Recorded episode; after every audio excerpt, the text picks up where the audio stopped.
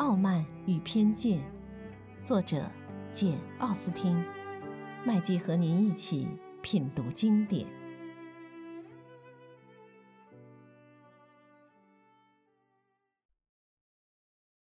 第二十九章。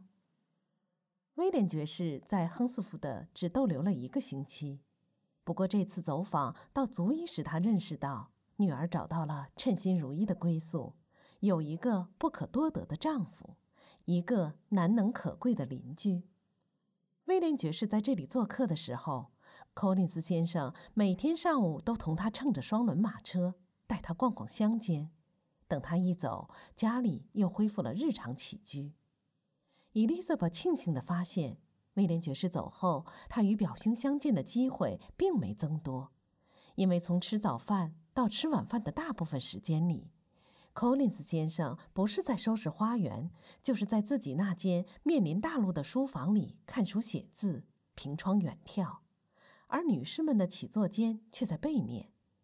伊丽莎白起初很纳闷儿，现有的餐厅比较大，位置也比较适宜。莎洛特怎么不把它用作起居室？但是伊丽莎白很快发现，她的朋友所以要这样，倒有个极好的理由。假如女士们待在一间同样舒适的起居室里，柯林斯先生待在自己房里的时间势必要少得多。因此，他很赞赏沙洛特这样的安排。他们从客厅里全然看不见外面路上的情形，多亏了柯林斯先生。每逢有什么车辆驶过，他总要跑来通告一声。特别是德布尔小姐，几乎天天乘着四轮敞篷马车驶过。柯林斯先生总是一次不落的跑来告诉他们。德布尔小姐常常在牧师住宅门口停下车，跟沙洛特闲谈几分钟，但是很难请她下车。柯林斯先生差不多每天都要去 Russins 一趟，他妻子也觉得隔不了几天就要去一次。伊丽莎白不由得在想：兴许还有别的牧师俸禄要发落，否则他真不明白他们为什么要牺牲那么多时间。有时候夫人也光临他们的住宅，来了以后，这屋里的一切全都逃不过他的眼睛。他会查问他们的日常起居，查看他们的家务，劝说他们换个方法处置，埋怨家具摆置不当，指责佣人躲懒偷闲。如果他肯在这里吃点东西，那好像也只是为了看看 Collins 夫人是否不顾家里条件，把肉块切得太大。伊丽莎白不久就发觉，这位贵妇人虽然并不负责郡里的治安事宜，但却是本教区最起劲的执法官。芝麻点大的事情都要由科利斯先生禀报给他。只要哪个村民爱吵架、好发牢骚，或是穷得活不下去，他总要亲自跑到村里去调节纠纷、平息怨言，骂得他们一个个相安无事，不再哭穷。罗西斯每星期大约要请他们吃两次饭，虽然缺少了威廉爵士，晚上只能摆一张牌桌，但这样的宴请每次都是第一次的重演。他们很少到别处做客，因为附近一般人家的生活派头。柯林斯夫妇还高攀不上，不过这对伊丽莎白却毫无妨碍。总的说来，她在这里过得倒蛮舒适，可以经常和沙洛特愉快地交谈半个钟头。加上这个季节里难得这般好天气，可以常常到户外去舒畅舒畅。别人去拜访凯瑟琳夫人的时候，他总爱到庭园边缘的那座小树林里去散散步，那里有一条幽静的绿荫小径。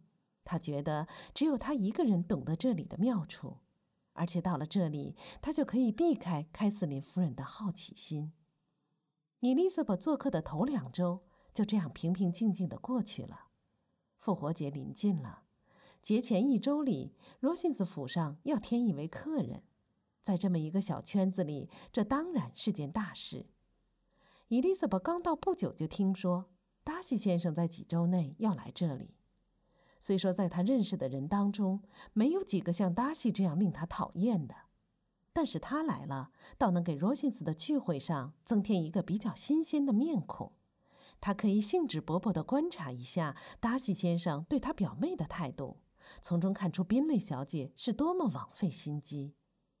凯瑟琳夫人显然已经把女儿许配给达西，因此一说起达西来便得意非凡，对他赞赏不已。一听说卢卡斯小姐和伊丽莎白早就跟他认识，还时常见面，差一点发起火来。不久，牧师住宅里的人们就知道达西先生到了。原来，柯林斯先生一上午都在通向亨斯福德巷的门房附近盘旋，以便尽早获得确凿消息。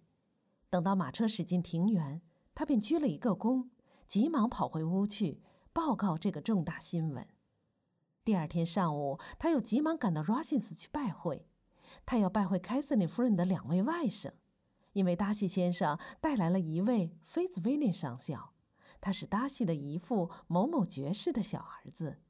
使大伙儿大为惊讶的是，寇利斯先生回来的时候，两位贵客也跟来了。莎乐特从丈夫的房里看见他们穿过大路，便立刻奔向另一个房间，告诉两位小姐马上有贵客光临。接着又说：“伊丽子，这次贵客光临，我得感谢你。”否则，达西先生绝不会这么快就来拜访我。伊丽莎白听到这番恭维，还没来得及推辞，门铃便响了，表明客人到了。转眼功夫，三位先生走进屋来，带头的是费兹威廉上校，他三十来岁，人长得不算漂亮，但从仪表和谈吐来看，倒是个地地道道的绅士。达西先生则完全是在赫特福德时的老样子，带着惯常的矜持态度，向柯尼斯夫人问好。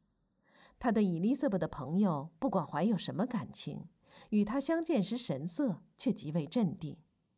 伊丽莎白只对他行了个屈膝礼，一句话也没有说。菲兹威廉上校立刻跟大家攀谈起来，他口齿伶俐，吐属大方，像个教养有素的人。谈得饶有风趣，可他的那位表弟只向 Collins 夫人把房子和花园评论了几句，便坐在那里半天没跟任何人搭话。后来他终于想起了礼貌问题，便向伊丽莎白问候他全家人安好。伊丽莎白像往常那样敷衍了他几句，停了片刻，伊丽莎白又说：“我姐姐这三个月来一直待在城里。”你从没碰见过他吗？其实伊丽莎白完全知道达西从没碰见过 Jane，，只不过想要探探虚实，看看他是否知道宾蕾一家与 Jane 之间发生的嫌隙。达西先生回答说：“不幸从未碰见过贝内特小姐。”伊丽莎白觉得他回答这话时神色有点慌张。这件事没有继续谈下去。过了不久，两位贵客。便告辞了。